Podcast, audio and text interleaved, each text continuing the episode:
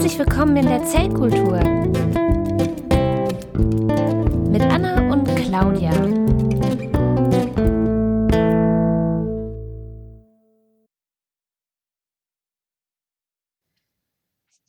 Ja, hallo und willkommen in der Zellkultur. Hallo, liebe Hörerinnen und Hörer. Wir freuen uns, dass ihr uns wieder andächtig lauscht, hoffentlich. Du klingst schon wieder so, als würde ich dir eine, eine Knarre an den Kopf halten. ich werde gut behandelt. Ich habe alles, was ich brauche. Freilauf, frische Luft, Gummibärchen. Holt mich hier raus. genau, und währenddessen so Blinzel, Blinzelcode. Wie war das immer? Ähm, schreib einen Tweet, ähm, der deinen potenziellen äh, Followern, äh, Quatsch, der deinen Followern sagt, dass du gerade entführt wurdest und die Erpresser ähm, von dir äh, wollen, dass du irgendwas Unverfängliches schreibst, damit sich keiner Sorgen macht. Genau. Und, und, und was schreibst du dann? Ich nehme sehr gerne mit der Anna Podcasts auf. also bei mir steht ja, hey, cool hier auf dem Helene Fischer Konzert. Naja. Ja. Was stimmt bei dir genau. wirklich? Mir ist kalt. Echt? Ich habe ähm, hab so gut wie nie ein Kältegefühl und ähm, ich friere sehr viel später als alle anderen Leute, glaube ich. Einfach nur. Ich will das auch. Also, wenn, wenn mir kalt ist, dann weiß ich, dass ich krank werde. Das ist eigentlich ein sehr, gutes, äh, sehr guter Indikator. Ich werde andauernd krank. Ey, ich habe äh, im, äh, hatte ich, das, ich glaube, ich habe das schon mal erzählt. Ich habe mir für die für die Arbeit äh, ein, ein, äh, eine Maus, ein Mauspad gekauft mit so einem Handschuh drumherum, damit man, damit die Hand warm bleibt, weil der der Kollege ja ständig lüften muss. Und ich mag ja lüften, aber ich mag nicht lüften für acht Stunden. Kann ich auch draußen sitzen.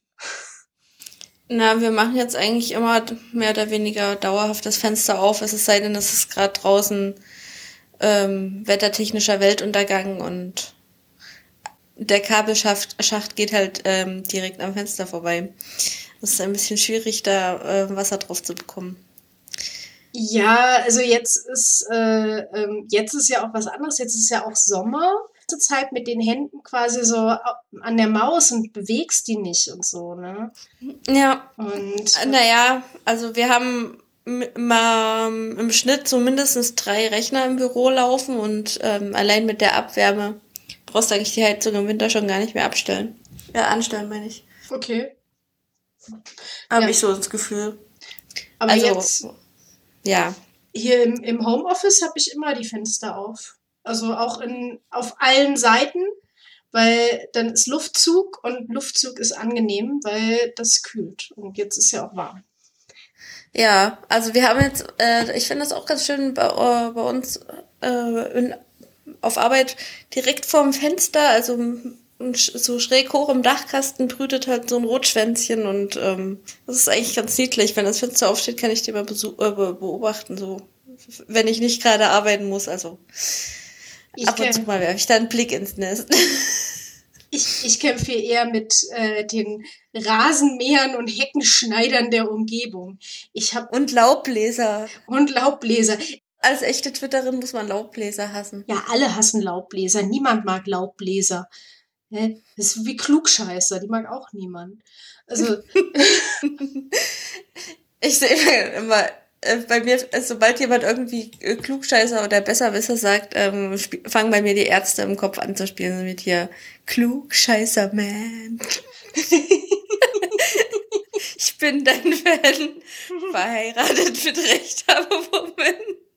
Früher warst du besser, Wisser Boy.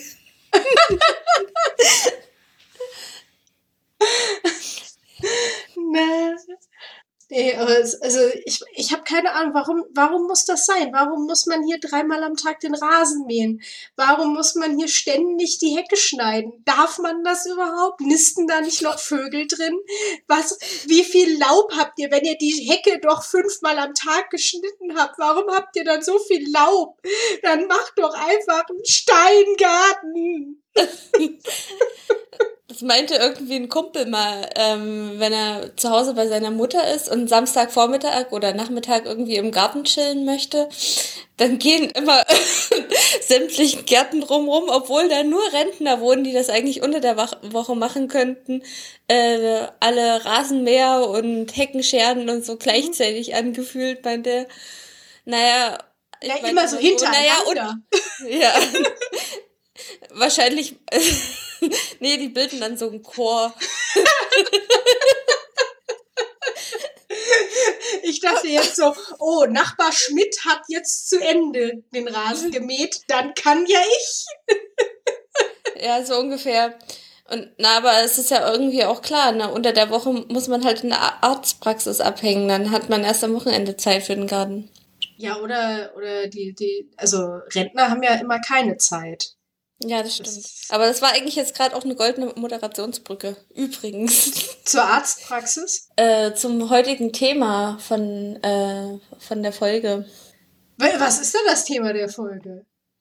Äh, Antikörper. Das ist nicht so wie Antimaterie das Gegenteil von Materie ist, also nicht das Gegenteil von Körper, sondern das sind ähm, kleine Helferleins oder es ist ein Teil unseres Immunsystems einfach. Biofrage.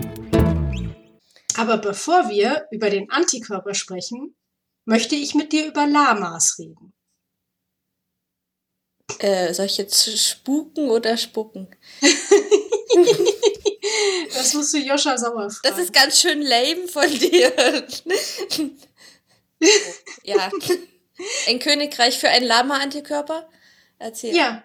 Und zwar helfen Lamas, jetzt hast du es ja schon ein bisschen gespoilert, Lama-Antikörper helfen vielleicht gegen Schuppen. Mhm. Ähm, aber wir reden jetzt nicht über Gartenschuppen. Über was? Rattenschuppen? Garten. Ach so, nee, nee, nee, die, die, die zerstören nicht den, den Schuppen im Garten und auch nicht die Schuppen von Fischen, sondern die Schuppen, die Menschen auf dem Kopf haben. Oder vielleicht mhm. auch Tiere oder so. Ja, Gartenschuppen habe ich gar nicht dran gedacht. Ja, wir waren ja gerade erst bei Garten. Ja, stimmt. Stimmt. Boah, das wäre eine coole Überleitung gewesen. Jetzt müssen wir sie nochmal machen.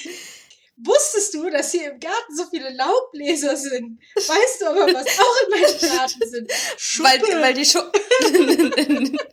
ja, weil die Schuppen sich ständig schuppen. Deswegen sind die Laubbläser im Garten oder so. Weißt du, wo mhm. Schuppen auch sind? Manchmal auf dem Kopf. Nicht auf meinem. Also, naja, gut. Also im Prinzip natürlich schon, aber nicht so, dass man sie sieht. Weil jeder hat Schuppen, nur sie werden halt von manchen Leuten besonders groß. Ja. ja. Manche Leute sehen auch so aus wie so eine permanente Schneekugel irgendwie. Die sollten sich lieber einen Schuppen auf den Kopf setzen.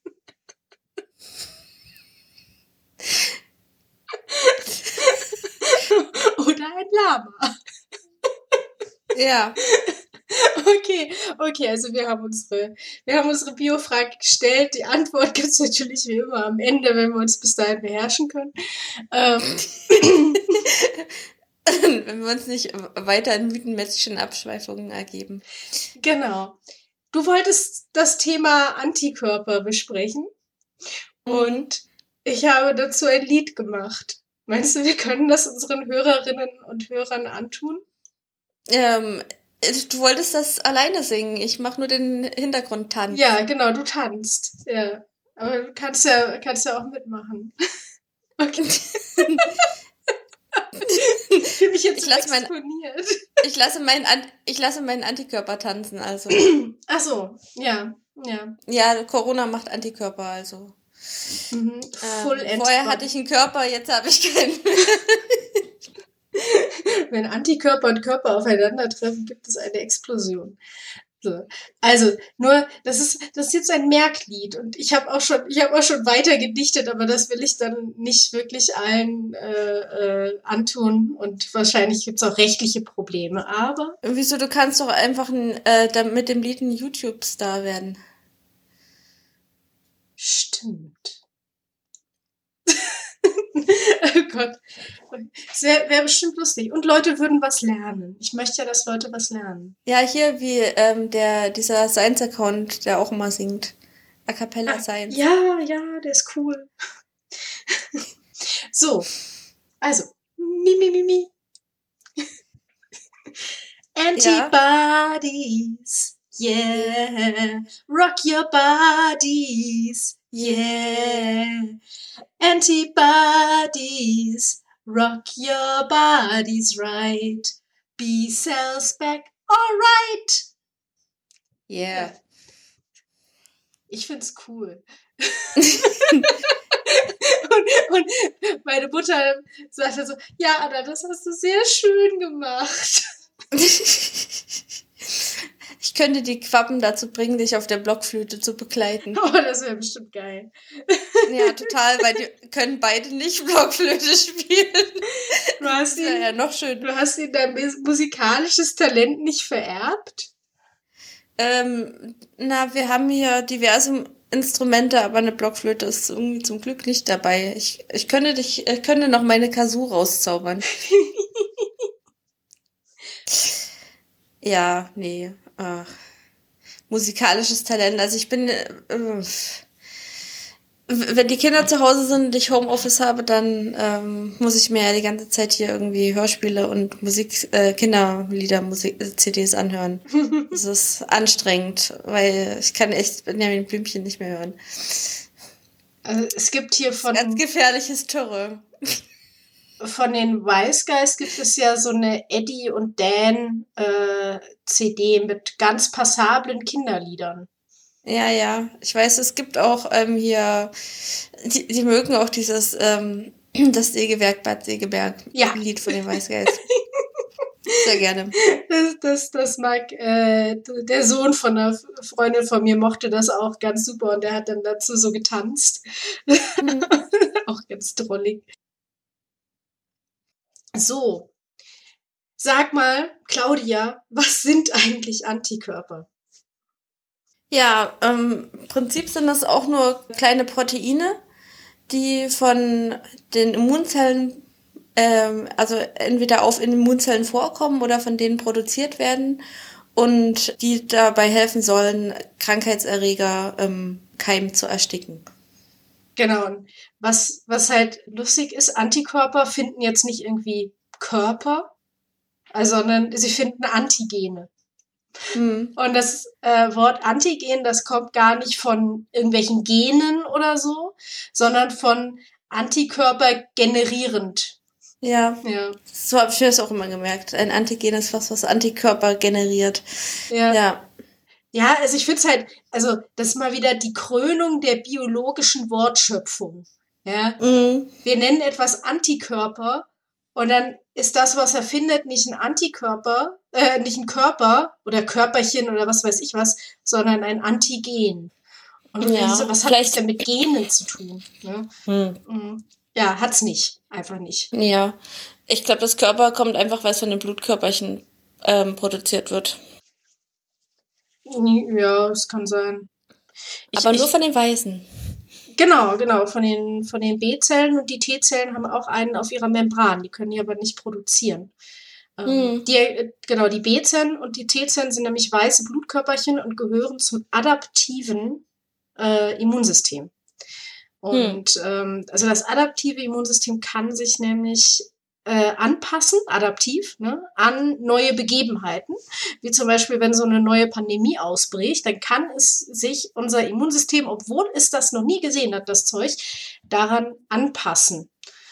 Hm. Und was es halt macht, ist, also was halt passiert, wenn in unseren Körper irgendwelche ja, Pathogene, also Krankheitserreger eindringen, dann haben die, dann bestehen die ja genauso wie wir auch aus ganz vielen Proteinen. Und diese Proteine fungieren dann eben als die Antigene. Das ist quasi, also das Antigen ist der Fremdkörper im Körper, der Ja, von den Antikörpern äh, dann entdeckt wird. Ja, naja, im Prinzip wird er erstmal, mh, also wenn was Fremdes äh, in den Körper eintritt, dann guckt sich das primär erstmal äh, das äh, native Immunsystem an, also das angeborene Immunsystem. Die, viele Erreger haben halt äh, gemeinsame Merkmale und die kann dieses ähm, angeborene Immunsystem schon erkennen. Also zum Beispiel diese Bakterienzellwände, die sind eigentlich immer aus den gleichen Sachen mehr oder weniger aufgebaut. Die Proteine unterscheiden sich dann halt bloß pro Erreger. Aber die Zellwand selber ist eben ähm, eher so ein, eine zuckerhaltige Struktur und ähm, die sieht halt eigentlich mehr oder weniger mal gleich aus und kann dann eben entsprechend schon von von so einer un, äh, unsachlichen ähm, ähm, Einwanderungsstelle wieder rausgeworfen werden. Ja, aber es ist Hm. halt, es ist halt nicht so, also es ist nicht so spezifisch und nicht so unglaublich effizient. Weil sonst würde das ja ausreichen, sonst würde ja unser angeborenes Immunsystem ausreichen. Na, du hast ja schon mal das Ko- Komplementsystem auch, was so ein ähm, einfach erstmal Löcher in Bakterien reinmacht und die dann einfach ähm, auslaufen lässt. Ähm, es ist aber auch ganz gut, glaube ich, dass das äh, native Immunsystem nicht so nicht so effizient funktioniert, weil ähm, wenn man einfach einen Haufen Erreger tötet, dann vermüllen die den Körper an der Stelle und das kann dann im Endeffekt wieder Zellen schädigen. Und ähm, deswegen ist es, äh, glaube ich, eher so ganz gut, dass man wartet, bis äh, die adaptive Immunabwehr ist so, äh, aus den Startlöchern kommt, denn ähm, da sind dann noch die Fresszellen mit dabei und die räumen dann gleich mit auf. Ja, ja, also ich wollte halt quasi darauf hinaus, dass es eben wichtig ist, dass äh, man eben, ich sag mal, Eindringlinge spezifisch abwehrt. Und Mhm. ähm, weil ja auch ein Problem ist, wenn, wenn die jetzt, wenn schon das angeborene Immunsystem zu viel erkennen würde, dann haben wir jetzt schon häufig, also so wie unsere Körper jetzt schon aufgebaut sind, auch häufig so ein Problem, dass die natürlich auch Sachen erkennen, die gar nicht Krankheitserreger sind. Und ähm, die weißen Blutkörperchen, die B-Zellen und T-Zellen, die eben diese Antikörper machen, die müssen halt durch eine sehr krasse Schule durch, um halt überhaupt als Immunsystem fungieren zu können, damit sie eben nichts angreifen, was zum Körper gehört. Und äh, das und haben ganz viele, also die haben ganz viele Checks, ja, das nennt sich dann Immuncheckpoint, Hm. damit sie nicht. Ja, das, das ist wie so ein, äh, so ein Trainingszentrum. Also die, äh, das äh, adaptive Immunsystem durchläuft so eine Art Bootcamp, Mhm. wo alle die aussortiert werden, die ähm, ähm, nicht, nicht gut nicht funktionieren und wo alle die ähm, aussortiert werden, die halt ähm, körpereigene Strukturen erkennen. Ja, also zum Beispiel die, die T-Zellen, die werden ja, heißen T-Zellen, weil sie im Thymus äh, ja generiert werden und denen werden halt, denen wird halt alles gezeigt, was der Körper so an Antigenen hat, weil unser Körper besteht ja auch aus Proteinen und dementsprechend auch aus Antigenen und ähm, das wird denen gezeigt und alle T-Zellen, die an irgendwas binden, was unserem Körper gehört, die werden umgebracht. So, so wird einfach wird aussortiert. Alles weg.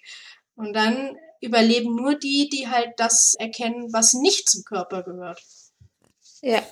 Das ist halt eben, deswegen ist es zum Beispiel auch schwierig, so ein, äh, wenn man so einen angeborenen ähm, Fehler hat, der äh, dazu führt, dass ein bestimmtes Protein nicht produziert wird und man fügt das halt noch nachträglich ein, wie zum Beispiel bei der Bluterkrankheit, dann reagiert das Immunsystem ab irgendeinem Punkt auf den, ähm, auf die Gabe von bestimmten Proteinen. Und man muss das dann sozusagen dann immer noch so ein bisschen schützen, dass es ähm, un un unentdeckt und unterm Radar fliegt. Mhm. Auch wenn es dann die Funktionalität meistens einschränkt. Ja. Ja. Mm, Das ist auch, glaube ich, ähm, ähnlich bei, bei Insulin zum Beispiel, also bei, bei Diabetikern. Da hat man ja früher Schweine- oder ähm, Rinderinsulin gegeben. Ähm, das konnte man, kann man halt nur über einen gewissen Zeitraum machen, bevor der Körper dann halt dagegen eine ähm, Immunreaktion hervorruft. Das war ja sowieso total krass. Das hatte ich jetzt neulich mal wieder nachgelesen. Die Grünen haben Anfang der 90er dagegen gearbeitet, dass gentechnisch hergestelltes Insulin, also humanisiertes äh, Insulin, Insulin, was quasi das dem Menschen am ähnlichsten ist, mhm. hergestellt wird, weil sie gesagt haben, das wird doch aus Schweinen und Kühen gewonnen, aus Schlachtabfällen, da ist das doch drin, da braucht man doch kein Geninsulin. Und denen war gar nicht klar, dass die Leute, die halt das Schweineinsulin bekommen, dass sie da krasse Immunreaktionen drauf kriegen und wie du schon sagst, halt auch nicht ewig nehmen können. Also ich glaube, die Grünen sind auch gerade jetzt erst dabei, ihre Haltung zu Gentechnik zu überdenken. Insofern ähm, haben die manchmal so ein bisschen schwieriges hm. Verständnis von Wissenschaft in meinen Augen. Ja. Also, wo man sich streiten kann halt. Also auf ich, jeden Fall. Ich kenne ja auch, ich kenne ja auch Grüne, die pro Gentechnik sind, über die äh, progressive Agrarwende. Ja. Also es gibt da durchaus schon Wandel. Aber ich meine, das ist jetzt, das ist jetzt 30 Jahre her. Da, haben, da, da war den Grünen aufgrund ihrer Ideologie, entweder haben sie es nicht verstanden oder es war ihnen egal, dass Leute sterben. Ja. Ähm, wenn du ähm. kein Insulin nehmen kannst mehr, weil ja. du darauf allergisch reagierst, dann bist du innerhalb von ein paar Wochen tot als Diabetiker. Also. Ja. Naja, es, es haben auch, glaube ich, ähm, als, äh, wer waren das? Bayer, glaube ich, ähm, das äh, ihr Pharmawerk, wo sie ähm, gentechnisch Insulin herstellen wollten ähm, mit, in E. coli. Ähm, bauen wollten, da gab es auch recht krasse, ähm, also Beschwerden oder Vorgänge dann, also die äh, Bevölkerung hat das zum Teil versucht irgendwie zu verhindern, weil die Angst hatten, dass diese gentechnisch veränderten E. coli dann sozusagen aus dem Werk ausbrechen und dann keine Ahnung, in der Kanalisation wohnen und dort Insulin herstellen und wir werden alle sterben. Oh nein, sie produzieren Insulin. Das, das, das genetisch veränderte Monstrum ist ausgebrochen. Was tut es? Es heilt Diabetes. naja, naja, also klar, zu viel Insulin kann ja schon hier diesen äh, hypoglykämischen Schock machen, aber.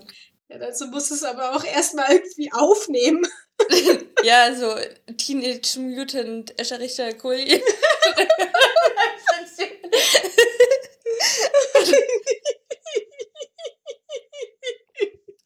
Also die haben das, glaube ich, dann, ähm, weil das halt so ein zweiteiliges Protein ist, was dann irgendwie noch zusammengesetzt werden muss, äh, haben die das dann so gemacht, dass sie zwei verschiedene Stämme hatten, wo der eine die A-Kette und der andere die B-Kette hergestellt hat. Und das muss dann irgendwie noch aufwendig chemisch ähm, zusammengebastelt werden, wo du durch dann halt auch noch viel ähm, Nebenprodukte und Abfall hast, was du dann irgendwie noch aufwendig trennen musst und so weiter. Du hast dann im Endeffekt die Produktion relativ reduziert. Also mittlerweile ähm, mittlerweile ist es nicht mehr ganz so krass. Mittlerweile nehmen die auch rekombinante Hefen und haben da so einen, Weg gefunden, wie sie das ganz einfach und schnell machen können. Und ähm, ja es ist äh, mittlerweile alles viel besser und einfacher. Das ist ja auch, ich glaube, ist das weiße Gentechnik oder, nee, rote Gentechnik ist das. Pharma-Gentechnik ist rote Gentechnik, aber auch weiße Gentechnik, wo du halt irgendwie, ja, Enzyme und so machst, die halt dann im, im Waschmittel landen, ist ja auch mittlerweile komplett akzeptiert. Das sind dann so riesige Fermenter. Und im Prinzip, ich meine, die Zucht von Hefe, die dir dann dein Bier herstellt, ist genauso Gentechnik. Ähm, ja da, äh, das finde ich auch relativ krass. Also was so an Hefeforschung relativ viel, was da veröffentlicht wird, das ähm, läuft in den Laboren, die von äh, die an den Brauereien dranhängen. Also mhm. die versuchen halt sozusagen immer noch den den ähm, produktivsten, besten Hefestamm zu finden und stellen da jede Menge Hybride her und, und gucken dann, welche gut funktionieren und so weiter. Schon ganz interessant. Ähm, ja kann man nämlich auch noch ein bisschen rumoptimieren, um sich Brauereischritte zu schenken und so weiter. Wenn man das denn möchte. Der, derzeit sitzen die auf Gold quasi, weil so viel Hefe weggekauft wurde. Es gibt immer noch hm. keine. Also. Echt nicht? Also ich, ich habe in meinem ja in meinem Kühlschrank ist noch welche. Also ähm, ja. Ähm, Ach naja. Gewollt? Äh, es gab irgendwie so ein keine Ahnung ja, wie, wie so ein, mindestens ein, ein halbes Pfund ähm, im Sonderangebot und da habe ich halt gedacht, okay, cool, dann kann ich äh, mal Pizza machen und so. Ein halbes Pfund? Ja, so 250 Gramm, also so ein riesiger Block Hefe einfach nur. So gefühlt zehn Hefewürfel. Was macht man damit? Die, ja, die, die, die, viel Hefeteig, also. okay, also ich komme mal zu dir, es gibt viel Pizza. Hm. Ich, ich bin von einer Freundin mit Trockenhefe versorgt worden. Ja. ähm, ja. Nee, äh, bei uns im Freundeskreis ist irgendwie so, die Ablenkungsfrage ist, ähm, wenn man das Thema wechseln möchte, weil eben das, äh, weil das aktuelle Gesprächsthema irgendwie unangenehm ist, ist die Frage immer, kann man Brot eigentlich einfrieren? Und äh, äh, die typische erste Antwort ist, äh, oder erste Rückfrage ist dann immer, zerstört das nicht die Zellstruktur? Weil sich das irgendwie schon so eingespielt hat. Naja, Brot? jetzt kommt meine Mutter an mit, ich, äh, ich kam so, ich habe so viel Hefe und sie so, äh, ja, ich, äh, die kannst du auch einfrieren. Und ich so, kann man Hefe eigentlich einfrieren?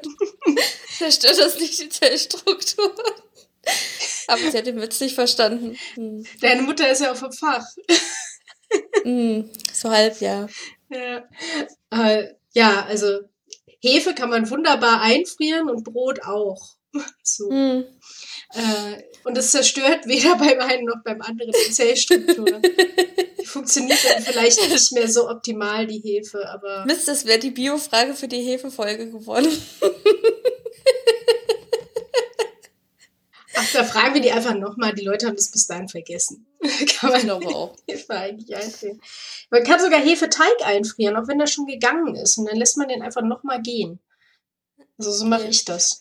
Aber ich mache auch den Billo Dr. Oetker äh, Schulkochbuch Hefeteig. Der gelingt immer. Ach so. Und der ist immer gut. Ja. Ja. Als so ein Wiedergängerteig dann. Ja, ja, ja, genau. Ja, aber wir sind ein bisschen abgeschwiffen. Ich wollte noch mal darauf Zur Abwechslung. hinaus. Ja, das machen wir nie. Das passiert sonst nicht. Ähm, ich wollte darauf hinaus, dass äh, äh, Proteine von Tieren zum Beispiel und unserem Körper eben halt auch, obwohl das zum Beispiel das gleiche Protein ist wie jetzt so ein Insulin, die sehen halt immer so ein bisschen unterschiedlich aus. Und so genau ist halt das Immunsystem, das adaptive Immunsystem, dass es erkennen kann, dass das fremde Strukturen sind. Einfach weil da ganz kleine Unterschiede sind.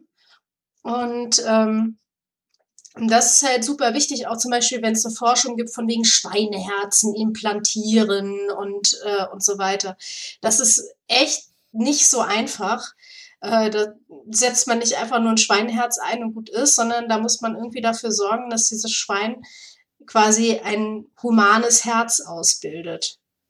Und ja, damit man. Da gibt's aber, glaube ich, ganz, oder du kannst, glaube ich, die komplette Oberfläche irgendwie von dem Schweineherz so verändern, dass es einfach gar keine Erkennungsmerkmale mehr aufweist. Mhm. So. Aber das ist auch nicht so einfach und ähm, ob das Herz das dann immer noch so mitmacht und sich dann noch transplantieren lässt und so weiter. Hm. Das ist alles nicht, ja. Mit Herzklappen. Spannende Forschung. Mit Herzklappen geht das, glaube ich, schon. Mhm. Ähm, aber die haben halt, das ist ja, glaube ich, nur Bindegewebe eigentlich. Also es ist, ähm, oder so. Weiß ich nicht. Ja. Aber. Das ist, glaube ich, ja, das ist dann auf jeden Fall also mehr so Knorpel, würde ich jetzt fast sagen, oder? Ich bin kein Mediziner, ich sollte aufhören zu raten. ähm. Schreiben das in die Show Notes. Ja, kann ich jemanden anrufen? Ja. Aber jetzt lass uns mal ein bisschen Bodyshaming betreiben, wie so ein Antikörper eigentlich aussieht. Ich finde ja immer, die sehen aus wie so ein kleines Y. Also die kurzen Ärmchen ähm, sind halt der, die Stelle, wo, die, äh, wo es das Antigen bindet, also den Fremdstoff. Und Na, im Prinzip eigentlich nur die Spitze dann noch von den Ärmchen, ja, ja. quasi die Hände. Genau, genau, die haben so, so Greiferchen, so. Ähm, ich habe jetzt komische Bewegungen gemacht, die zum Glück keiner sieht. Ähm, und äh, die haben am Ende, also diese, diese kleinen Greif, also die kleinen Ärmchen, die heißen Fab. Ne? Und die anderen heißen FC, das ist das Schwänzchen. Ne? Also es ist ein, zwei Ärmel und ein Schwänzchen. Und ähm, also es ist einfach nur ein AB und ein C-Teil. Genau. So, und ähm, das ganze Protein haben sie auch, glaube ich, einfach nur mit F bezeichnet. Also ich weiß gar nicht, woher das F kommt. Wieder die Kreativität der Biologen. Ähm, ah, total. Und genau, und der ist immer gleich, dieser F-Teil, also größtenteils. Und dadurch können die Immunzellen das halt immer erkennen. Also der spezifische Teil bindet irgendwas, wie so ein Magnet eigentlich, ne? So, mhm. ne, du kannst an die eine Seite kommt immer das eine, an die andere Seite kommt immer das andere. Und ja, und die sind über so ein Scharnier verbunden und die, die Struktur ist ein bisschen komplexer. Da verlinken wir euch auch ein paar erklärende Texte. Tut jetzt aber eigentlich in der Funktion nicht so viel zur Sache. Außer, dass halt wichtig ist, dass sie halt diesen hyperspezifischen Teil haben. Ja, also du hast äh, praktisch ein großer Teil des Proteins sieht äh, immer sehr gleich aus. Also der konstante Teil ist sowieso hochkonserviert, ähm, aber auch der variable Teil ist über große Strecken einfach sehr konserviert und du hast dann einfach nur punktuell so ein paar Stellen, ähm, die wirklich sich sehr unterscheiden zwischen verschiedenen Antikörpern. Genau. Vor allem halt äh, die ähm, Immunglobuline G, die von den äh, Plasmazellen produziert werden. Das sind so spezielle B-Zellen. Die, da produziert auch wirklich jede B-Zelle nur ihren eigenen spezifischen Antikörper. Und die werden so mehr oder weniger dann ähm, hergestellt. Das ist halt eine, das ist so ein kombinatorisches äh, Ding, wo man aus drei verschiedenen Sorten Bausteinen, also was weiß ich, können man sich halt unterschiedlich äh, geformte rote, grüne und blaue Legosteine vorstellen und davon werden halt immer eine Sorte, eine rote, ein, ein grüner und ein blauer Baustein zusammengewürfelt und ähm, bilden dann halt diesen variablen Teil aus. Ja, eine genau. zusätzliche Variation ähm, man hat ja zwei Allele für diese, für die Antikörper, eins von Mami, eins von Papi. Und da ist es eben so, dass halt die B-Zelle dann irgendwann entscheidet, ich nehme jetzt, also die einzelne B-Zelle sagt, ich nehme das von Mami oder die sagt halt, ich nehme das von Papi. Und dann ist es natürlich super, wenn Mama und Papa möglichst unterschiedlich sind, also aus unterschiedlichen Genpoolen kommen, weil dann ist die Variation sehr hoch. Was bedeutet, dass es absolut nicht schlimm ist, wenn wir ein bisschen Zuwanderung haben und sich da Leute auch mischen, sag ich mal so. Also wenn man mit Leuten, die jetzt aus der Zuwanderungsphase in den letzten äh, Jahren nach Deutschland gekommen sind, wenn die hier ihr Glück finden, weil das gibt sehr gesunde Kinder. Ähm, Theoretisch. Ja, weitestgehend. Ähm, Ja, es gibt da interessante äh, soziologische Studien auch dazu, dass äh, man das irgendwie, dass äh, ein Partner, der einem, der sich da sehr unterscheidet, irgendwie am Geruch ähm, erkennen kann. Mhm. Und man dann äh, tatsächlich auch versucht, irgendwie jemanden zu erwischen, der ähm, da komplementär ist sozusagen, der die Sachen mitbringt sozusagen in eine Vereinigung, die, die man selber nicht hat. Das ist das eine. Das andere, woran man das feststellen kann, ob man wirklich jemanden komplementär gefunden hat, ist, ähm, wenn man eigentlich so gut wie nie gleichzeitig krank ist. Also wenn eine Krankheit, die der Partner nach Hause bringt oder die Partnerin, ähm, die, dass man die selber nicht bekommt. Hm. Stimmt. Habe ich nie so drüber nachgedacht. Hm. Bei meinen oder Eltern nicht so, ist das so. Ja. ja. Also nicht so in dem Ausmaß halt. Ähm, ja, es ist, äh, ist dann halt äh, optimal, denn dann ist immer jemand gesund, der sich um den Nachwuchs kümmern kann. der ja dann auch sehr gesund ist. naja. Was toll ist, wenn man krank ist, ne? ja. Nein, Mama hat 40 Grad Fieber. Mama kann jetzt nicht Bob der Baumeister gucken. ja. Und jetzt, wir hatten die Immunantwort, also diese Reaktion ja schon, schon besprochen eigentlich, ne? Ähm, dass eben das, das adaptive Immunsystem eben quasi unseren Körper durchwandert, alles auffrisst, was es so findet, dann die Zunge rausstreckt und sagt, guck mal, was ich gefunden habe. Und äh, die T-Zellen dann da mal so rumfühlen mit, ihren, mit ihrem membrangebundenen Antikörper. Und halt mal. Es gibt ja richtig die Antigen präsentierenden Zellen, hm. die halt irgendwie mehr oder weniger den ganzen Müll im Körper aufsammeln und dann sich so ähm, auf der Oberfläche damit dekorieren. wie, so, wie so mit äh, unterschiedlichsten Swarovski-Steinen. ich muss eher so an Oscar und dann ich klip ja. Dann ich glitzere, schau mal, was ich gefunden habe, so ungefähr. Und äh, die T-Zelle tastet da so drüber und denkt so, scheiße, wir haben ein Problem. Schnell. Genau. Schick mal ein Helferchen rüber. Genau. Und die T-Zelle, die sagt das dann schnell seinem Bruder, dem großen Bruder B-Zelle.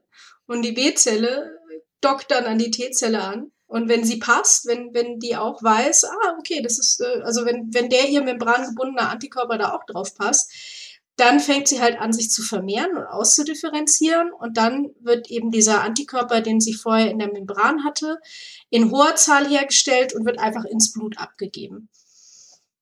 Sezernieren, sagen wir dazu. Genau, und zwar möglichst an der Stelle halt, wo ähm, der Krankheitserreger auch sitzt.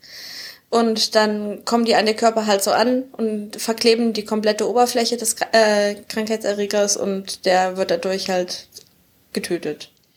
Ja, und vor allen Dingen markiert. Und, ne? Ja, und für die Fresszellen markiert als Fremdkörper und hier Happa Happa. Genau. Hier gibt's Essen, hier gibt's Essen. Und also die, die schönste, ähm, die schönste Illustrierung gibt's ja mal wieder in Es war einmal das Leben. Da sind das so kleine, so kleine Fliegen quasi, die dann halt um die Krankheitserreger so rum, so bzz, bzz, bzz, rumschwirren. Aber ich weiß nicht, vielleicht sollten das auch Zytokine sein. Ich bin mir nicht mehr sicher. Ich meine, es wären Antikörper gewesen. Mhm. Ich muss das nochmal gucken. Das ist jetzt auf Netflix. Ah ja, ich habe irgendwann mal die Box dazu gekauft. Das kannst du dann, äh, damit könntest du deine Kinder vielleicht auch ruhig stellen. Ja, das stimmt. Ja. Das werde ich mal in Angriff nehmen. Es gibt ähm, spezielle Antikörper, die sind tatsächlich immer da die nennen sich IgA. Und das sind so die Meere, also die, das sind halt zwei Antikörper, die an der, an der konstanten Seite zusammengebunden sind. Und also wie zwei Y, die unten am Fuß miteinander gekoppelt genau, sind. Genau. Und die finden sich auf den Schleimhäuten zum Beispiel und machen da schon mal so ein bisschen, bisschen sauber, bevor das in, die, in den Körper wandert, weil, habe ich jetzt ganz vergessen zu sagen, die, die, unser Immunsystem ist ja, besteht ja zuallererst mal aus der Barriere von der Haut und den Schleimhäuten. Ne? Also auch sehr wichtig. Und diese IgA werden auch an der Brustwarze äh, hergestellt oder, oder befinden sich auch da. Ich weiß gar nicht, ob die da hergestellt werden. Aber an der Brustwarze von Frauen, die halt ihre Kinder stillen und die Kinder schlabbern dann die guten IgA-Antikörper auf und äh, haben die dann auch. Und schützen dann Kind und Mama äh, vor Erkrankungen durch das Stillen. Ja, aber so im größeren Umfang sollten die eigentlich nicht wirken sage ich mal so, weil jedes Protein, das einmal im Magen landet, ist halt auch Essen. Naja, also die kriegen ja schon auch durch die, durch die Muttermilch, glaube ich, kriegen die da nicht auch irgendwie so ab, äh, Antikörper? Ähm, so ein bisschen, also es sagt man immer so, aber es ist, also das wird ja als sogenannter Nestschutz bezeichnet. Ähm, das gilt, glaube ich, nur für die allererste Muttermilch, also die direkt sozusagen nach der Geburt abgegeben wird und es hält auch nicht ewig. Ja, ja. Und nee, auf jeden Fall. Von, von meiner Meinung her, also äh, klar schaffen es auch ähm, Proteine irgendwie so über, über äh, die Darmschleimhäute in den Körper rein, vor allen Dingen bei so einem Säugling, wo halt noch nicht so wirklich eine äh, Bakterienflora da ist, die da in irgendeiner Weise eine Schutzbarriere auch noch mit darstellt und so. Ähm, ja, aber ähm, Verdauungsenzyme sind halt auf der anderen Seite auch schon sehr effektiv. also klar musst du das als Baby dann auch erst noch alles lernen, das mit dem Verdauen. Das ist ja auch gar nicht so einfach. Du hast ja irgendwie monatelang nur Fruchtwasser geschluckt und wieder rausgepullert. ja. Ich möchte einmal ganz kurz die Definition von Muttermilch bei Wikipedia vorlesen. Es gibt nichts, was mehr nach Wissenschaft eigentlich klingt. Muttermilch. Muttermilch wird von Frauen als Säuglingsnahrung gebildet. Es handelt sich um gelblich-weißes Sekret der Milchdrüsen in der weiblichen Brust. Wundervoll. Ein gelblich-weißliches, gelblich-weißes Sekret, das klingt wie Eiter. Ja, ich wollte auch gerade sagen, gelblich-weißes Sekret machen Pickel auch irgendwie.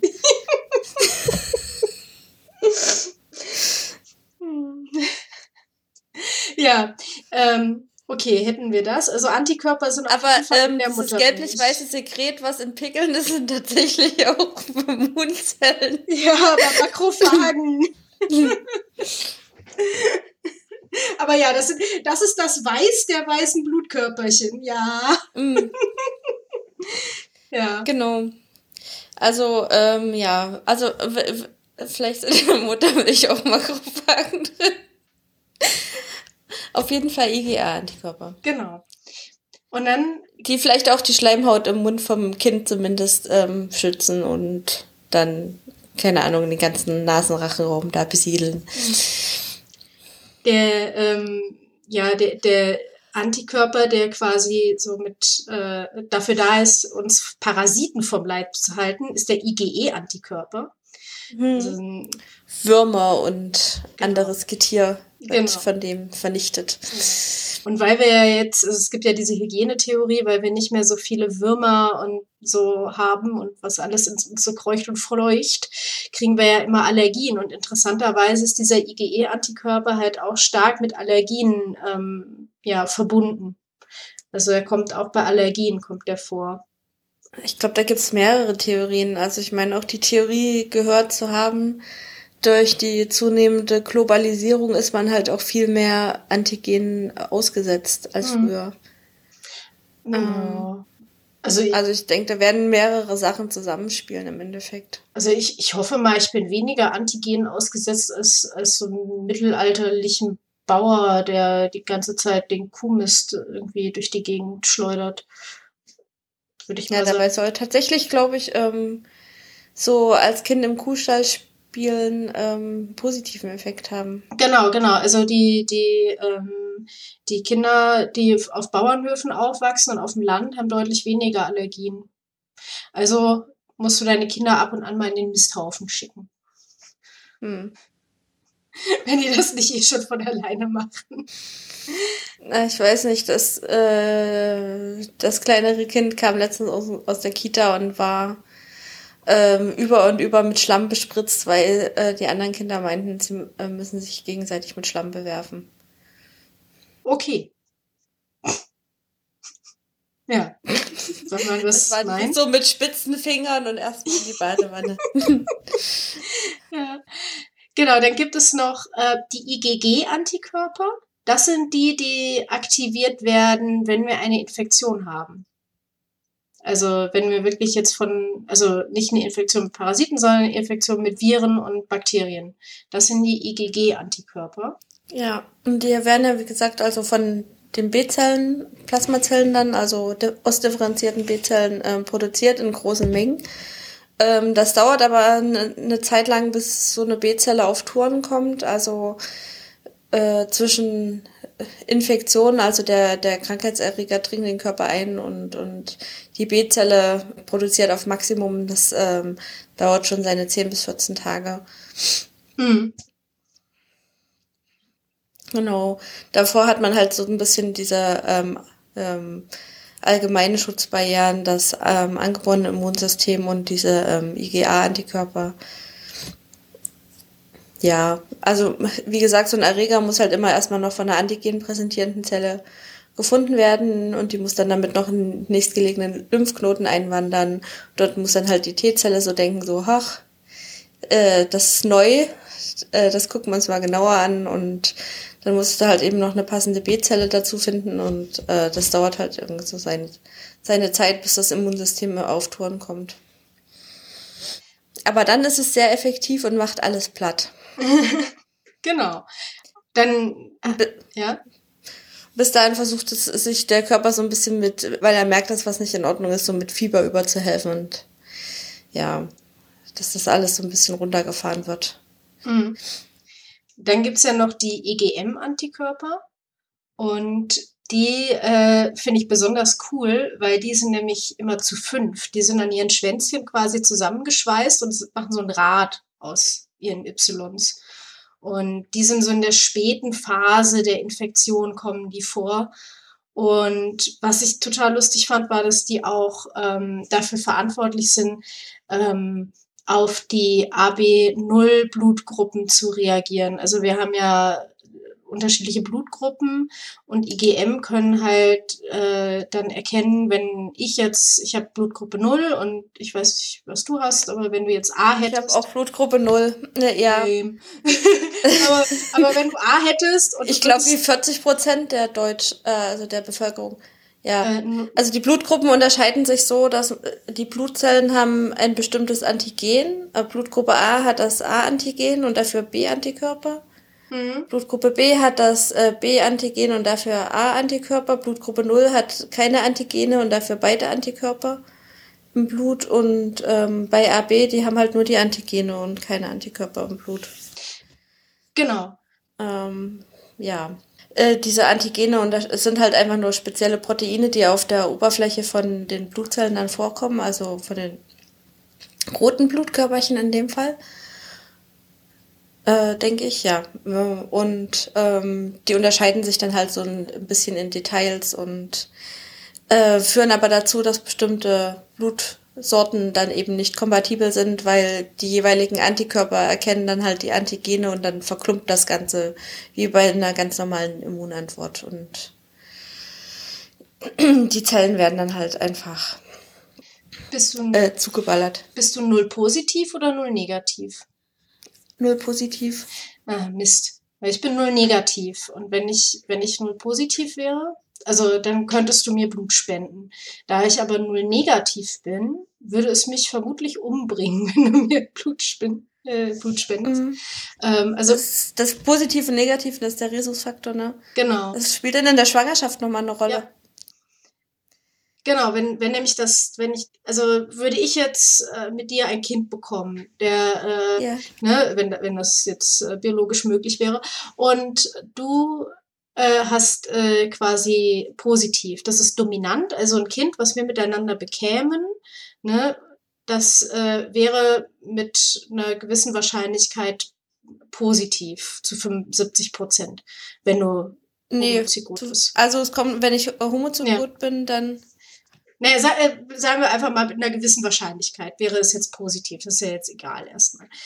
So, jetzt hätte ich dieses Kind im Bauch und wenn dieses Kind äh, geboren wird, dann überträgt sich ja auch Blut quasi ähm, beim Geburtsvorgang.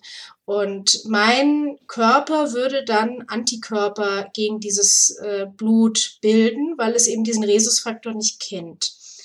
Wenn ich dann ein zweites Kind bekomme und das ist wieder, wieder Rhesus positiv, dann würde, würden die Antikörper in meinem Blut das Blut des Babys angreifen bei der Geburt und äh, das Kind ich würde schon davor. Schon davor? Kann sein. Ja, also ich denke, ähm, soweit ich weiß, kommen Antikörper auf jeden Fall auch über die Plazentaschranke. Hm. Und äh, ja, stimmt einige, ne? Äh, ich weiß aber nicht, ob die IgM das können. Ich, ich, ja. Ne. Klingt aber auch, IgM klingt auch, finde ich, irgendwie mal sehr nach Stasi. Hm. Hm? Dem, dem kann ich jetzt halt. nicht folgen. Hm. Ah, Antikörper sind so klein, dass sie von der Mutter über die Plazenta in den kindlichen Kreislauf gelangen. Dort binden sie an die roten Blutkörperchen des Kindes und leiten deren Zerstörung im großen Umfang rein, äh, ein. Die Folgen sind eine schwere Schädigung des Kindes. Hm. Hm. Okay. So, und diese ähm, Sensibilisierung äh, lässt sich nicht mehr rückgängig machen. Also wenn, wenn ich jetzt äh, dieses Kind bekommen habe, das erste, und habe diese Antikörper gebinde, äh, ge, äh, gebildet, dann wird jedes Kind von mir, was nochmal Rhesusfaktor positiv ist, äh, quasi von meinen Antikörpern angegriffen. Und deswegen gibt man Frauen mit Rhesusfaktor negativ eine Spritze mit Antikörpern schon, die quasi den, die Bildung von eigenen Antikörpern unterbindet. Hm. Ich finde das eigentlich ganz gewieft. Ja, man muss es halt irgendwie nur recht, rechtzeitig feststellen und ähm, zu Zeiten, wo solche Sachen irgendwie noch nicht bekannt waren, war es halt irgendwie für Frauen auch sehr schwierig, wenn sie dann einfach, wenn ähm, sie ein Kind bekommen haben und danach einfach keine mehr. Hm. Und das, äh, die Überlebenswahrscheinlichkeit von Kindern war ja früher auch noch nicht so besonders hoch. Das heißt, wenn das erste Kind dann auch noch gestorben ist, dann mhm. war es dann ein trauriges Leben. Mhm. Ja, gut, also du hattest ja schon die Möglichkeit, dass eins von, also sagen wir mal, der Partner war jetzt äh, Rhesusfaktor positiv, hattest du ja schon die Chance. Ja, so eine 50-50 Chance ja. bei, bei Heterozygotie, aber. Ja. Blutgruppen. Es, ähm, tatsächlich ähm, sind die, glaube ich, relativ, äh, warte mal, tatsächlich sind Blutgruppen relativ ungleich verteilt in der Bevölkerung. Ja. Also Blut, Blutgruppe 0 und Blutgruppe A sind die häufigsten. Mit jeweils ungefähr, soweit ich weiß, 40 Prozent und ähm, dann kommt B und danach kommt AB. Und das liegt halt daran, dass ähm, bestimmte Infektionskrankheiten für äh, bestimmte Blutgruppen selektieren. Das heißt, ähm, die Pest war, soweit ich weiß, dafür verantwortlich, dass Blutgruppe A oder Blutgruppe 0 auf jeden Fall ähm, hatten die höhere Überlebenschancen.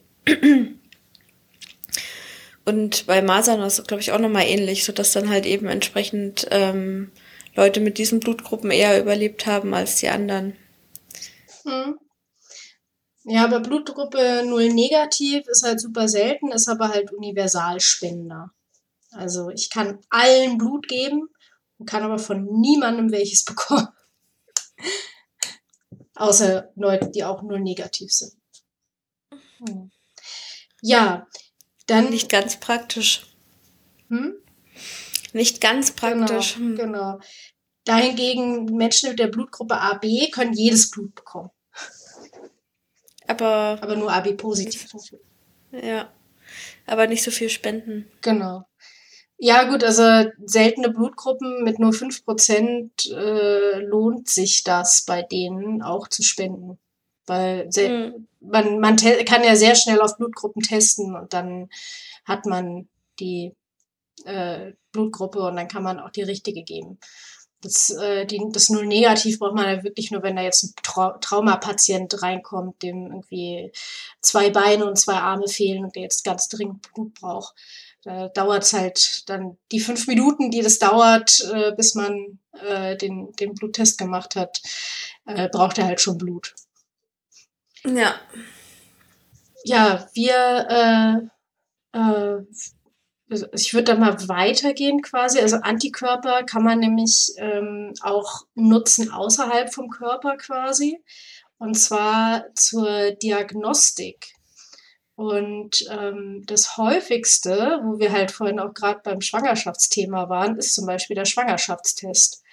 Da ja. Mh, ja. Da gibt's mittlerweile ja diesen ähm, Urintest, wo man halt sozusagen auf so einen Teststreifen ähm, uriniert und ähm, in dem Teststreifen sind dann Antikörper, die das äh, Schwangerschaftshormon erkennen. Ähm, diese Antikörper äh, sind an einen Goldpart äh, haben noch einen Goldpartikel gefunden, äh, gebunden und wandern dann halt in dem Teststreifen entlang und an einer Stelle im Teststreifen gibt es so einen sogenannten Fängerantikörper, äh, der, der auch das Schwangerschaftshormon erkennt und dadurch bildet sich dann eben, wenn es dann an der Stelle bindet, so ein, so ein Sandwich mit dem Fängerantikörper, der am Teststreifen gebunden ist. Dann kommt das Schwangerschaftshormon. Dann kommt äh, dieser Antikörper mit dem Goldpartikel oben drauf und ähm, an der Stelle bildet sich dann halt eben ein Streifen, wenn man wenn man schwanger ist. Ähm, wenn da kein Schwangerschaftshormon dazwischen gesandwiched wird, dann ähm, wandern die äh, Goldpartikel-Antikörper einfach eben so durch und dann gibt's dann halt später noch so einen Kontrollstreifen, der zeigt, ob der Test funktioniert hat. Ich finde es ja lustig, dass sie das manchmal so, so angeordnet haben, dass es so ein Plus ergibt. Hm. Ja. Ja. Das, das kann man sich, glaube ich, so machen, wie man will. Es ist auf jeden Fall eine deutliche Verbesserung zu den früheren Schwangerschaftstests, die darin bestanden, dass Apotheker in ihrem Keller Frösche gehalten haben und dann Frauen, die vermutet haben, dass sie schwanger sind, kamen dann halt vorbei und hatten entweder eine Blutprobe oder eine Urinprobe. Ähm, das wurde den Fröschen dann injiziert. Dann ähm, haben die weiblichen Frösche, Frösche paar Tage später geleicht oder die männlichen Frösche haben ein paar Tage später halt einen Haufen Spermien abgegeben. Und so konnte man dann irgendwie feststellen, ob äh, da Schwangerschaftshormone drin sind, weil die eben das, diese Reaktion bei den Fröschen hervorrufen. Dann hatten die Frösche so irgendwie so zwei Wochen Erholungsphase, ähm, um das wieder aus ihrem Körper rauszukriegen und sozusagen neue Reservoire an Spermien oder ähm, Eizellen aufzubauen. Und dann konnte man die halt dann wieder für den nächsten Test verwenden auch, also ich meine, immerhin recycelbar dieser Test, ähm, aber nicht sehr zuverlässig und ähm, so wie, äh, wie heute, wo man das sozusagen innerhalb schon der ersten zwei, drei Wochen feststellen kann, das hat damals noch nicht so funktioniert mit den Fröschen. Also äh, da hat der Schwangerschaftstest ähm, erst so nach zwei, drei Monaten ausgeschlagen, wenn man es eigentlich auch so schon wissen konnte. Also ziemlich sinnlos, aber die armen Frösche. Naja, ich weiß nicht, die Apotheker haben bestimmt so ein bisschen Geld schon auch damit verdient, insofern. Aber auf diese. Tierexperimente sind ja schon immer, sind ja schon immer gang und gäbe. Aber auf diesen, diesen, diesen Tests äh, funktionieren halt super viele ähm, äh, therapeutische ja, Tests. Für, Herzinf für Herzinfarkt haben die ja jetzt so eine Variante. Ähm, ich denke auch für viele Infektionskrankheiten bin mir nicht ganz sicher, ob der Ebola-Test, äh, ob es da nicht mittlerweile sogar einen Ebola-Test gibt, der auf dieser, äh, auf so einer Diagnostik ähm, ähm, Antikörpervariante ähm, fungiert. Soweit ich weiß, ja. Und ähm, bei ähm, Corona, also bei Covid-9, ähm, SARS-CoV-2, suchen, äh, sind sie ja auch kräftig am Rumbasteln und gucken, dass sie da so einen Test hinbekommen. Weil die gängige Methode ist ja immer noch im Moment der PCR-Test und die Antikörpertests, die so im Umlauf sind, sind, glaube ich, alle nicht so 100% zuverlässig. Genau, halt genau. Halt ja, und äh, zwischen verschiedenen Coronaviren nicht so gut unterscheiden können. Und du kannst halt, äh, also es dauert natürlich auch, es dauert halt eine gewisse Zeit, bis die, äh, bis die Antikörper aufgebaut sind. Ne? Hm. Also das ist natürlich, also die, die akute Infektion, glaube ich, die sollte man weiterhin halt mit, mit dem PCR-Test bestimmen. Mhm. Und im Prinzip ist das ja genauso eine Standardmethode, aber den Antikörpertest, der eignet sich halt, um zu schauen, hat jemand diese Infektion schon durchgemacht. Und das ist ja auch, also ich war jetzt zwar nie in dieser Zeit, die ich mir jetzt hier selbst äh, isoliere, war ich nie irgendwie wirklich erkältet oder so, aber immer mal wieder so ein bisschen, hm, ein bisschen Schnupfen ja, wo man dann so denkt, hab ich's, hab ich's nicht? Ja, eigentlich eher nicht, aber wer weiß. Ne? und äh, auch nie mit jemandem in Kontakt gewesen, der das, äh, der sich infiziert hat. Und ja, also das ist halt schon äh, sinnvoll, dann halt auch mal, wäre es halt sinnvoll nachzugucken, sind die Leute infiziert gewesen. Und aber man kann ja. zum Beispiel auch, äh, ne, es gibt ja auch einen HIV-Schnelltest und ähm, äh, ja, und also viele Erkrankungen auch, man kann auch Allergietests über Antikörper machen, die auch super sensitiv sind und man erspart sich den aufgepieksten Rücken. Also ja, es gibt auch, glaube ich, äh, verschiedene, mittlerweile verschiedene Te Tests für Krebsarten, die auf ähm, bestimmten Antikörperreaktionen ähm, basieren. Mhm. Ähm, ja, also was man hier eben hauptsächlich ausnutzt, ist halt die hohe Spezifität von Antikörpern. Also die kennen halt, erkennen halt ähm, mit sehr äh, hoher Wahrscheinlichkeit nur ein bestimmtes Protein. Ähm, weil die eigentlich extra dafür gemacht sind, eben ein bestimmtes äh, Epitop, also so ein, ein Teil von einem, von einem fremden Protein zu erkennen. Also, Mhm. ja. Und was, Äh. was da halt super cool ist, ist, dass man dann den Spieß eben auch umdrehen kann. Man kann nämlich Antikörper auch therapeutisch benutzen, was man ja jetzt in der Corona-Zeit auch macht, dass man äh, von gesundeten Menschen quasi die Antikörper nimmt und die schwer erkrankten Menschen gibt, um dem, deren Immunsystem so ein bisschen zu helfen. Und das hat man schon früher erkannt, dass man sowas machen kann. Und dann hat man sich einfach überlegt, okay, es ist jetzt aber schwierig, halt immer Leute zu finden, die irgendeine Erkrankung schon mal hatten. Ähm, wir äh, finden einfach bestimmte Krankheitsmerkmale raus, machen dazu äh, künstliche Antikörper und dann geben wir die den Leuten. Und das hat vor. Das hat halt eben auch den Vorteil, ähm, was früher auch ein Problem war mit Blutspenden und so weiter, ist es ja ähnlich hier. Du äh, spendest im Prinzip Blut an einen kranken Menschen von einem anderen Menschen, aber du weißt halt nicht, was der noch so für An- Krankheiten mit sich rumschleppt. Und ähm, die Sau. zum Teil, ja, also ich, ich glaube auch bei der Bluterkrankheit war es eben eine Zeit lang so, dass man so diese Gerinnungsfaktoren, also Bluterkrankheit bedeutet halt, die, äh, bei den Leuten ist die Blutgerinnung gestört und funktioniert nicht so richtig, ähm, äh, weil Gerinnungs, äh, bestimmte Gerinnungsfaktoren ähm, fehlen und äh, den hat man halt früher ähm, Serum von gesunden Menschen gegeben, damit die halt eben entsprechend diese Gerinnungsfaktoren zur Verfügung haben.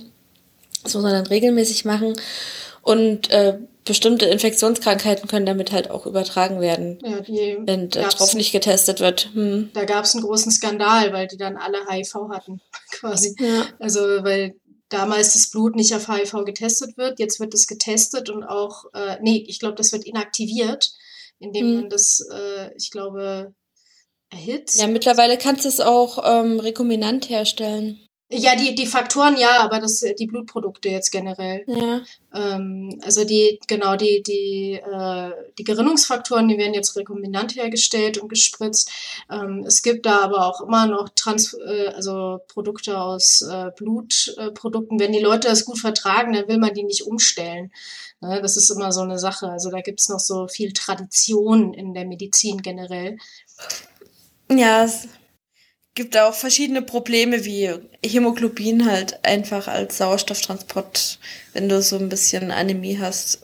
Da überlegen sie ja auch schon ewig, ob man das nicht einfach so geben kann. Ja, Aber es hält sich halt nicht im Blut.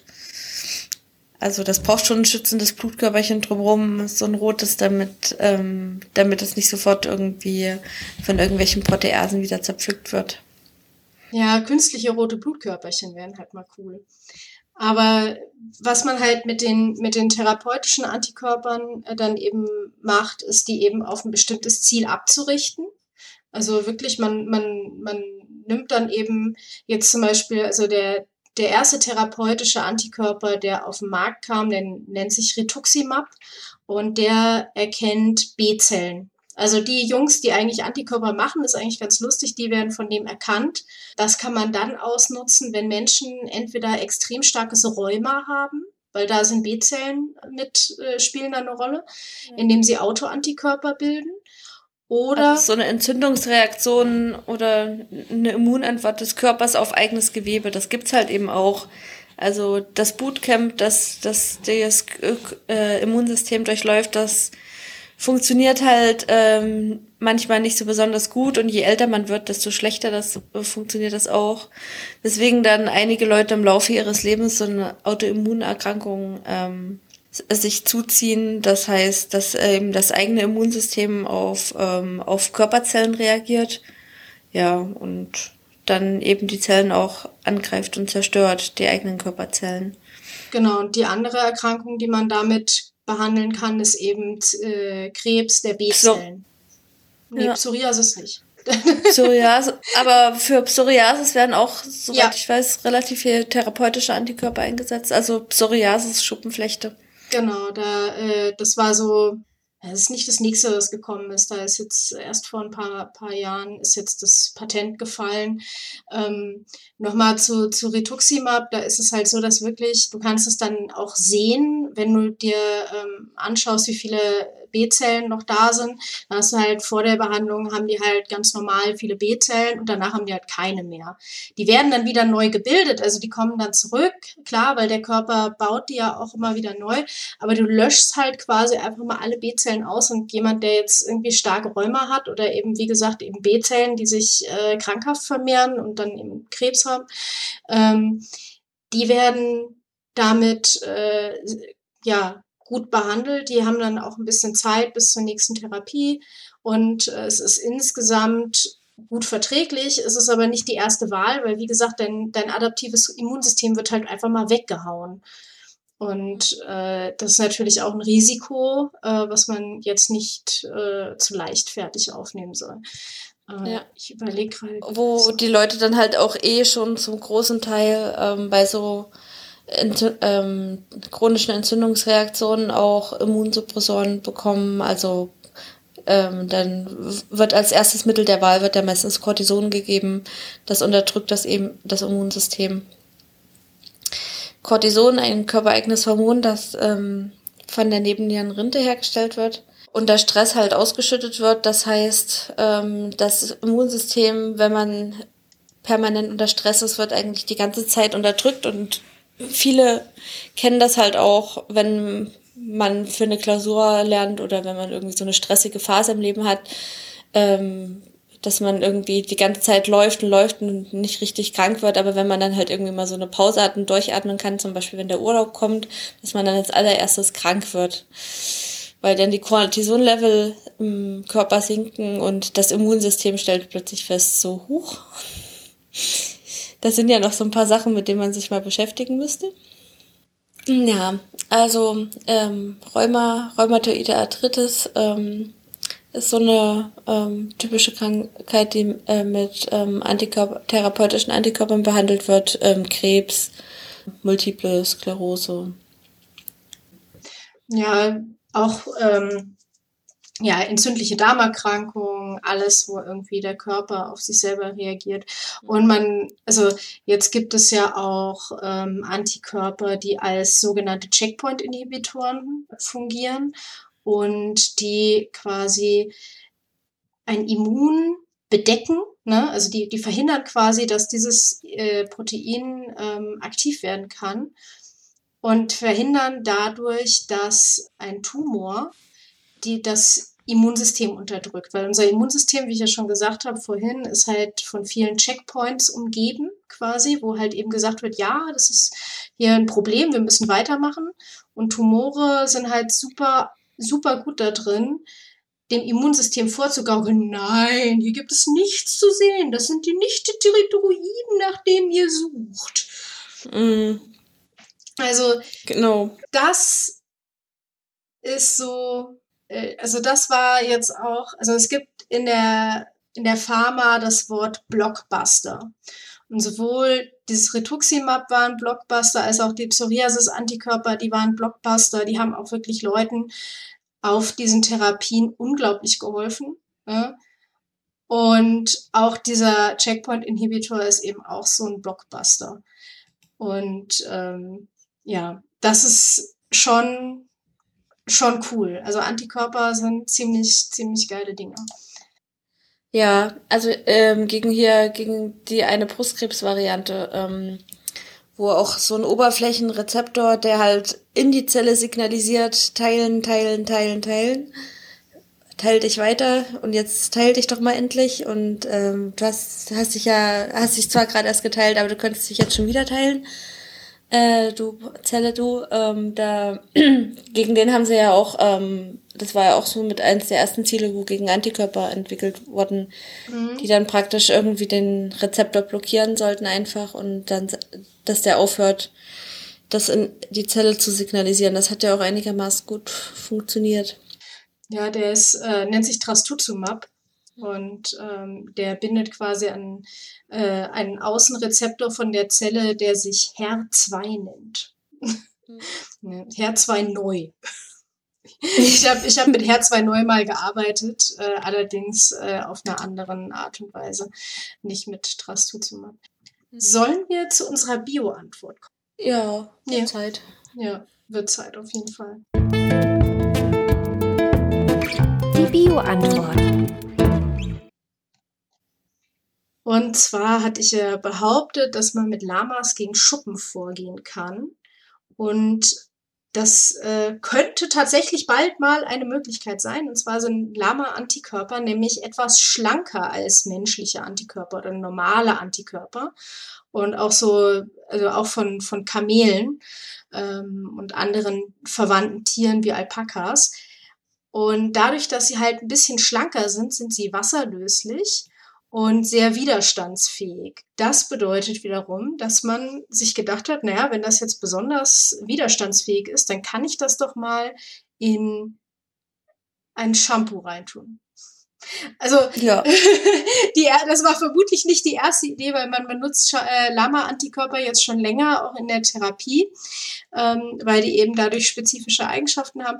Aber was ich halt besonders cool fand, war, dass man sich halt gedacht hat, naja, also auf dem Kopf von Menschen, die Schuppen haben, sitzen ja viele Erreger und durch die Schuppen äh, können die sich nochmal besonders gut ernähren und dadurch entstehen mehr Schuppen und so weiter und so fort.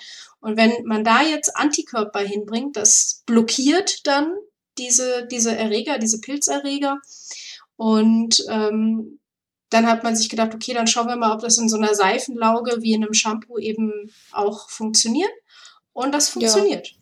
Also man hat das jetzt erstmal, es wäre so Proof of Principle. Also man hat die halt in ein Shampoo gesteckt und hat dann geschaut, ob sie eben an, im, im Labor an diese ähm, Antigene von den Pilzen binden. Und das hat geklappt, aber es hat sich jetzt in diesem Paper, was ich gefunden habe, noch niemand damit die Haare gewaschen und auch noch keine längeren Tests durchgeführt.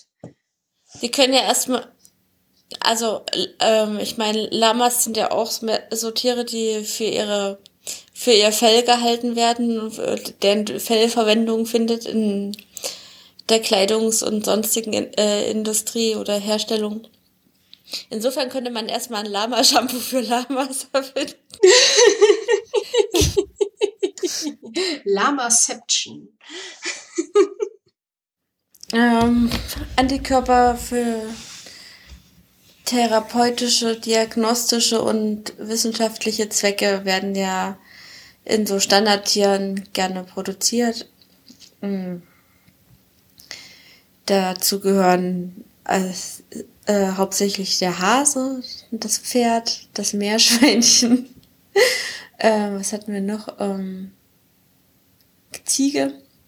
Genau, und ähm, die eine Antikörperfabrik, die ähm, halt eben entsprechend ähm, nehmen die dann immer äh, Antigene, spritzen sie in den Tier, warten die auf die Immunantwort, ähm, zapfen die dann halt Blut ab und gewinnen aus dem Serum den Antikörper. Mit dieser Methode kann man halt relativ äh, schnell viele Antikörper gewinnen und ähm, soweit ich weiß, musste auch die eine Antikörperfabrik dann tatsächlich mal zumachen, weil die die Tiere nicht gut behandelt haben. Die Tiere waren äh, dauerkrank, mehr oder weniger. Das war noch äh, Tierhaltung noch schlimmer als im äh, Schlachtbetrieb und da kam dann halt irgendwann mal äh, das Gesundheitsamt und hat alles dicht gemacht. Dann gab's äh, zeitweise in der wissenschaftlichen Szene ein paar Probleme an gewisse Antikörper ranzukommen, die man für die Forschung braucht, weil äh, da in großem Stil auch Antikörper eingesetzt werden. Ähm, das liegt eben daran, dass die Antikörper sehr, sehr spezifisch bestimmte Proteine erkennen können und das nutzt man für äh, gewisse äh, Methoden dann aus, um dann zu gucken, ob ein bestimmtes Protein zum Beispiel da ist ähm, in der Zelle. Und ähm, man kann dann auch so ein bisschen quantifizieren, ist es jetzt noch da, verschwindet, äh, wird es weniger, wird es mehr und so weiter. Ja, also ich glaube, über Antikörper kann man unglaublich lang, unglaublich viel erzählen. Weil es ist echt, die sind halt, also, weiß ich nicht, das ist halt wie über CRISPR zu reden. Ja, es ist halt so ein unglaublich ähm, vielfältiges Tool, wir verwenden die im Labor, wir verwenden die therapeutisch, wir verwenden die diagnostisch, wir verwenden die äh, so, wenn wir krank sind, ohne dass wir es merken. Ne? Die sind überall quasi. Ne? Und ähm, ja, also das sind schon coole Dinger. Ja, auf jeden Fall. Und sie rocken dein Body.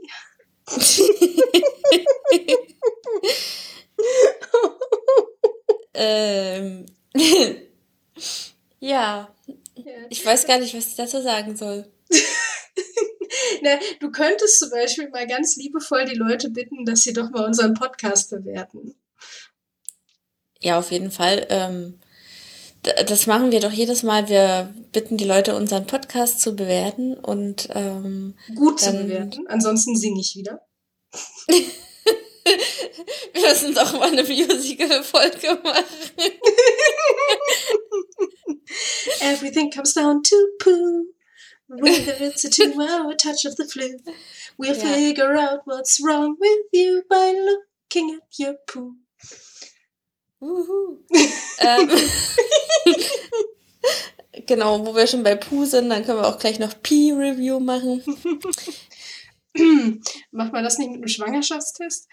Mm. Nicht nur da, es gibt auch irgendwie auch noch diese Krankheit, ähm, warte mal, ist das PKU, Phenylketonurie?